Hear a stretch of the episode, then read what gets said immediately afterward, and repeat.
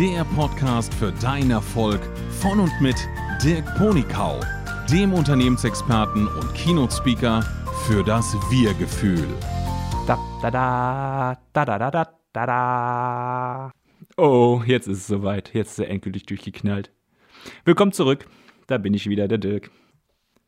Heute sprechen wir mit dir über das Thema Fokus halten und wie wir unsere Wahrnehmung steuern können.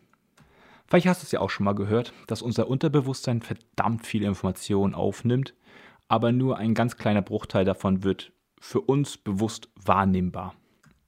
Wie viel Informationen genau im Unterbewusstsein wahrgenommen werden können und wie viel dann im Verhältnis dazu zum Bewusstsein, äh, da streiten sich die Wissenschaftler immer wieder drum.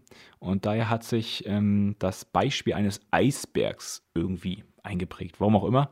Ich weiß nämlich nicht, ob die Verhältnismäßigkeiten genau so stimmig sind wie beim Eisberg. Aber beim Eisberg ist es so, dass ungefähr ein Neuntel von dem Eisberg zu sehen ist, also oberhalb der Wasserlinie, und acht Neuntel sind unterhalb. Und so ähnlich kannst du es dir auch vorstellen mit dem Bewusstsein und dem Unterbewusstsein. Wir nehmen nur einen Bruchteil oben wahr und das andere ist unten drunter versteckt. Und das sehen wir halt nicht, funktioniert aber auch und ist auch da. Und das, was wir wahrnehmen, das nehmen wir meistens mit dem sogenannten rationalen Verstand wahr. Und gelegentlich sind wir auch so weit geöffnet oder offen, dass wir die Gefühle dahinter auch mit wahrnehmen können. Aber viele Menschen sind sehr gestresst und deshalb fühlen sie die Gefühle dahinter nicht mehr, sondern nehmen es wirklich als rationale Tatsachen wahr. Und jetzt stelle ich mir die Frage, was nehmen wir, nehmen wir denn nun bewusst wahr und was nicht? Und was kann ich daran ändern? Dazu möchte ich gerne eine ganz kleine Übung machen, die kannst du jetzt auch theoretisch gleich machen. Außer vielleicht du fährst Auto oder bist in einem langweiligen Raum mit grauen Wänden, dann geht das wohl auch nicht. Also merk dir jetzt mal alles, was um dich herum blau ist. Guck dich mal um. Merk es dir gut. Hast du schon was gefunden? Also wenn du fünf Dinge hast, dann reicht es für diese Übung. Hast du fünf Objekte gefunden, die blau sind? Ja? Dann hör jetzt weiter. Sonst pausiere mich, bis du die fünf Gegenstände gefunden hast. Pausiert? Gut, fertig? Dann Schritt Nummer zwei. Sag mir doch jetzt mal, aber auch nur aus deiner Erinnerung, was hast du alles gesehen, was rot ist, ohne danach zu suchen? Also nicht wundern, ich habe die, bewusst die Frage geändert. Na, wie viele Dinge hast du gesehen, die rot sind? Kann es sein, dass dir kaum was in Rot in Erinnerung geblieben ist? Wie viele rote Dinge hast du noch in Erinnerung? Okay. Wenn es nicht so viele sind, dann schau jetzt mal um dich herum und guck mal ganz bewusst oder suche ganz bewusst, was rot ist. Zum Beispiel ein rotes Verkehrsschild oder ein roter Lichtschalter in irgendeiner Steckerleiste. Irgendwas wirst du bestimmt finden. Jetzt fragst du dich bestimmt, warum hat der denn jetzt diese komische Übung mit mir gemacht? Also vielleicht hast du gemerkt, als du dich auf Blau konzentriert hast, also fokussiert hast, dann hast du viele blaue Dinge gefunden oder ich sag mal fast alle blauen Dinge, die in deinem Umfeld waren, hast du dann gefunden. Aber du hast im gleichen Moment nicht die roten Dinge bewusst wahrgenommen und gespeichert. Und selbst wenn du die 1, 2 vielleicht passiv gemerkt hast, hast du garantiert nicht so viele in Rot entdeckt, wie du von den Blauen gefunden hast, prozentual betrachtet. Und wenn wir dann in der Wahrnehmung auf Rot umgeschaltet haben, dann sehen wir die andere Farbe plötzlich nicht mehr so gut.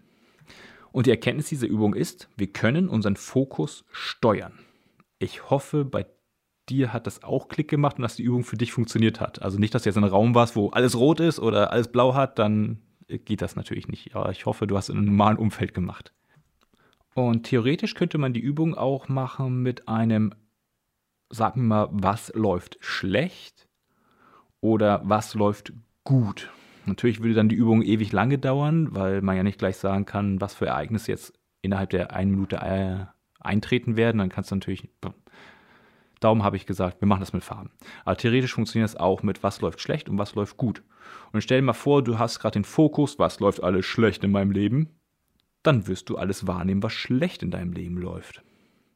Und wie wir gerade gelernt haben, du wirst in dem Moment nicht wahrnehmen können, was alles gut läuft. Quintessenz, wenn bei dir scheinbar alles schlecht läuft, dann guck doch mal, was es Gutes gibt und lauf mal einen Tag mit der Fokusbrille durch die Welt.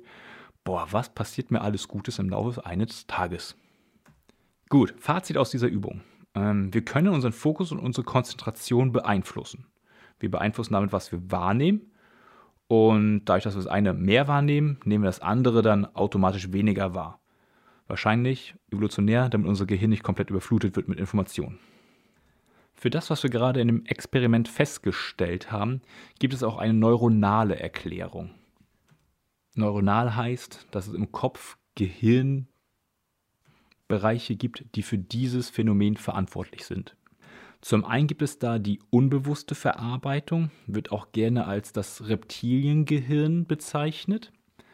Damit werden im Normalfall alle Dinge abgearbeitet, die das Überleben sichern, wie Atmung, Puls, Temperaturkontrolle.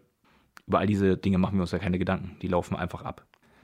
Dann gibt es einen anderen Bereich, das ist unser rationales Denken. Das steckt in dem größten Bereich unseres Gehirnes. Ich glaube, man nennt es Neuhirn. Hätte ich vielleicht mal nachgucken sollen. Aber jedenfalls da, wo unser rationaler Verstand sitzt, was direkt unter der Schädelplatte ist.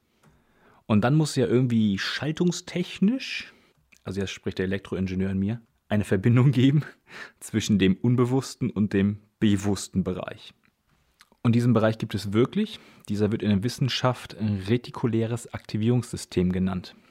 Besteht wiederum aus vielen kleineren Bereichen, aber wir lassen es jetzt einfach mal bei diesem größeren Modul, in diesem Modulbaukasten, dem RAS, abgekürzt retikuläres Aktivierungssystem. Technisch gesprochen ist es ein Filter, damit unser Bewusstsein nicht überreizt wird. Und bildlich gesprochen, ketzerisch gesprochen, würde ich sagen, ist so eine kleine Petze. Äh, sie nimmt alles wahr und wenn es dafür Lob gibt, dann rennt sie schreiend zu den Eltern und sagt, ah, ich habe das, das gesehen. Und Lob gibt es für die Petze, äh, also dem RAS, für folgende Informationen. Erstens, dies sind überlebenswichtige Informationen. Zum Beispiel, da ist ein Tiger im Busch, Auto fährt auf uns zu, da fällt was von oben runter. Das sind überlebenswichtige Informationen, die werden direkt vom Unterbewusstsein ins Bewusstsein geschaufelt, damit wir adäquat darauf reagieren können. Da geht es gar nicht darum, Energie zu sparen, um diese Information nicht zu haben, denn wenn wir da Energie sparen würden, dann würden wir wahrscheinlich sterben. Und irgendwie ist es so gelaufen, dass die überlebt haben, die überlebt haben. Also unser Gehirn ist jetzt so gestaltet wie die, die überlebt haben und nicht die, die nicht überlebt haben. Zweitens, Lob gibt es dafür, was neue und abweichende Informationen sind. Zum Beispiel, wenn es regnet und wir sehen überall nur graue Wolken und plötzlich sehen wir da ganz ungeahnt einen Regenbogen. Dann sind wir in der Lage, diesen wahrzunehmen, weil er abweicht von dem Muster, was dahinter steckt, also eine neue Information. Oder spannend ist auch, wenn jemand einem eine Geschichte erzählt und die schon ziemlich lang geht und plötzlich kommt eine Information, die für uns komplett neu oder abweichend ist. Zum Beispiel, Erwin hat ein neues Auto. Dann kann es sein, dass dieser Satz wieder durchrutscht, während die Sätze davor vielleicht nicht ganz durchgerutscht sind zu unserer bewussten Wahrnehmung. Oder noch spannender, spannender ist der Nebensatz, Katrin ist schwanger.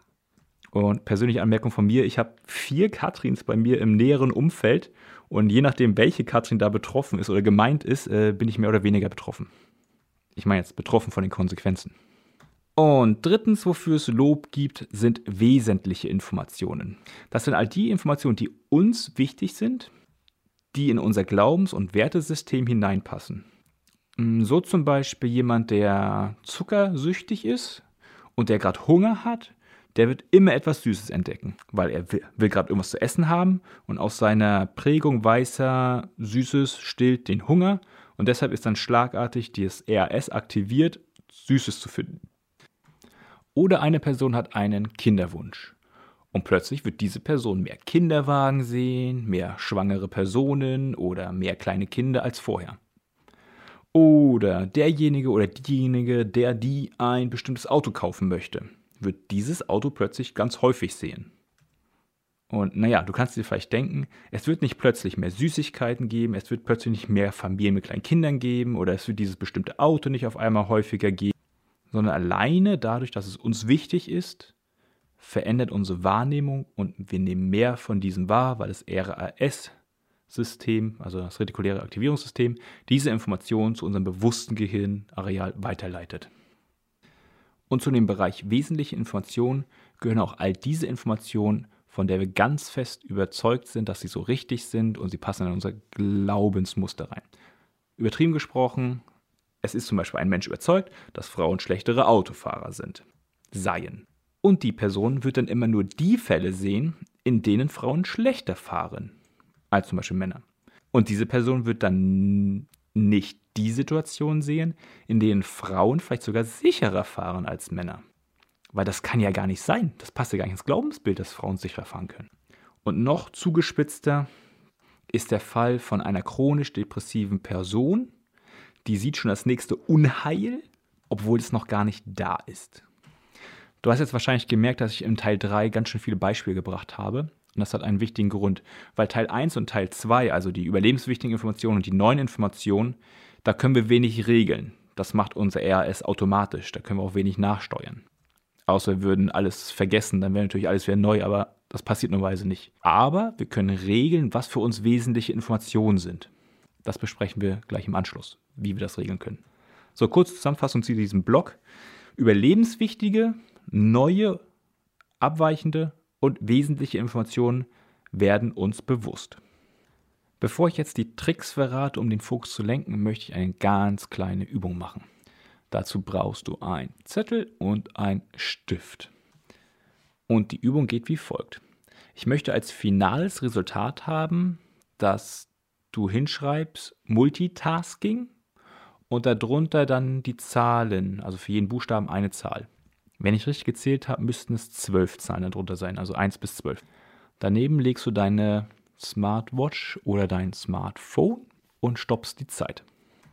Einmal wirst du sie im Multitasking-Verfahren aufschreiben. Das heißt, erst das M, dann die 1 darunter, dann das U und dann die 2 darunter, bis du dann beim letzten Buchstaben G angekommen bist und darunter die 12 schreibst. Dann stoppst du die Zeit und schreibst auf, wie viel Zeit du gebraucht hast. Und dann beim zweiten Mal schreibst du einmal Multitasking in einem Ritt durch und schreibst dann drunter die Zahlen von 1 bis 12. Und wieder stoppst du dabei die Zeit. Und im Normalfall ist es dann so, dass die Single-Tasking-Variante, also Typ Nummer 2, sehr viel schneller war als der Multitasking-Weg, der Nummer 1-Weg. Gut, dann lass uns jetzt mal kurz über die Tricks sprechen, um den Fokus zu lenken. Trick Nummer 1 immer nur eine Aufgabe zur gleichen Zeit erledigen. Es macht also nicht viel Sinn, gleichzeitig einen Online-Kongress zu planen, einen Online-Kurs zu planen, gleichzeitig ein Buch zu schreiben und dann eventuell gleichzeitig noch kleine Kinder zu betreuen. Das klappt nicht, da das Gehirn überfordert wäre, alles auf einmal bestmöglich zu erledigen.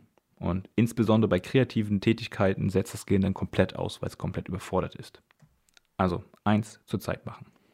Punkt Nummer zwei. Ängste, Sorgen und Nöten zuerst behandeln, bevor wir in irgendeine andere Arbeit ein, einsteigen.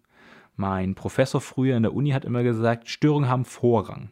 Das heißt, am Anfang fragte er, gab es irgendwas Wichtiges zu besprechen oder gibt es irgendwas Wichtiges zu besprechen? Dann wurde das aus der Welt geschafft und dann begann die Vorlesung. Und auch in der Vorlesung drin hat er immer wieder Momente eingebaut, um diese Störung kurz hochkommen zu lassen, zu bearbeiten, rauszukriegen, damit der Kopf wieder frei ist, um konzentriert das neue Wissen aufzunehmen oder diese Arbeit zu erledigen, die gerade anliegt. Drittens, Überlebensnotwendiges vorher sichern. Was meine ich damit? Wenn du zum Beispiel weißt, du hast einen leeren Kühlschrank und morgen ist ein Feiertag und du weißt nicht, ob du schaffst, noch rechtzeitig Essen einzukaufen. Und du weißt, du bist immer hungrig, du kannst nicht 24 Stunden ohne Essen überstehen. Dann wäre schlecht, eine neue Aufgabe anzufangen, solange das Überlebensnotwendige nicht gesichert ist. Weil dann wäre nämlich dein Verstand immer abgelenkt, weil dein Unterbewusstsein immer sagt, Du, du musst noch gucken, dass du Essen ran schaffst, sonst werden wir alle eingehen und qualvoll verhungern. Gleiches mit Strom, Wasser, Wärme, all diese Basics des Lebens. Punkt Nummer drei könnte man wahrscheinlich zusammenfassen als in einem geschützten und ablenkungsfreien Raum arbeiten. Idee oder Tipp Nummer vier: Neue Informationen sammeln und am Stück bearbeiten. Aufgrund dessen, dass eine neue Information immer oberste Priorität bekommt durch das RAS, ist es wichtig, dass man diese neue Information kurz wahrnimmt, Aufmerksamkeit schenkt, diese Information dann aber irgendwo hinpackt, wo man mit Gewissheit sie dann wieder rausholen kann, wenn der Zeitpunkt gekommen ist, diese Aufgabe zu bearbeiten. Würden wir es nicht tun und würden diese Aufgabe, wie soll ich sagen, verdrängen oder sagen, ist es gerade nicht wichtig, dann wird das RS uns diese Aufgabe gleich nochmal auf den Tisch legen. Somit verlieren wir den Fokus für das, was wir eigentlich machen wollen. Meine Systeme, die ich mir dafür gebaut habe, ist äh, Kalender. Also Dinge, die mir im Kopf gehen, die terminiert werden müssen oder einen gewissen Zeitpunkt haben, wo sie erledigt sein müssen, tue ich in den Kalender rein und dann ploppen sie dann wieder rechtzeitig auf, damit ich sie noch erledigen kann, bevor sie fällig sind. Und weil ich diese Aktion gemacht habe, weiß mein Unterbewusstsein, jetzt brauchen wir diese Aufgabe nicht nochmal schicken, die kommt jetzt automatisch, weil ich da eine elektronische Assistenz für habe. Und für Dinge, die komplexer sind, aber trotzdem neue Informationen sind, habe ich eine Wissensdatenbank, wie zum Beispiel OneNote, Evernote oder wie auch immer das bei anderen Systemen heißen möge. Da schmeiße ich mir die Informationen rein, ergänze noch zwei, drei Gedanken dazu, die jetzt dazu auch noch mit hochgekommen sind und kann das dann wiederum als Wiedervorlage irgendwann äh, einterminieren. Und Tipp Nummer 5 sind eigentlich ganz viele Tipps, aber ich wollte sie mal zusammenfassen, weil wir sie heute nicht im Detail besprechen werden. Sind all die Tricks, die uns helfen, die wesentlichen Informationen zu steuern. Das sind die Möglichkeit Affirmationen oder Afformationen, Wertesystem, bewusste Dankbarkeit, das Gebet, eine To-Do-Liste, eine Not-To-Do-Liste, eine Bucket-Liste, eine Wunschliste, ein Vision Board, die Big Five und Gewohnheiten und so viele andere Methoden, die es da auch noch gibt, um halt diese bewusste, wesen wesentlichen Informationen zu steuern. Und das war's auch schon mit dieser Folge. Wie immer, ich wünsche dir, lebe dein Leben, dein Dirk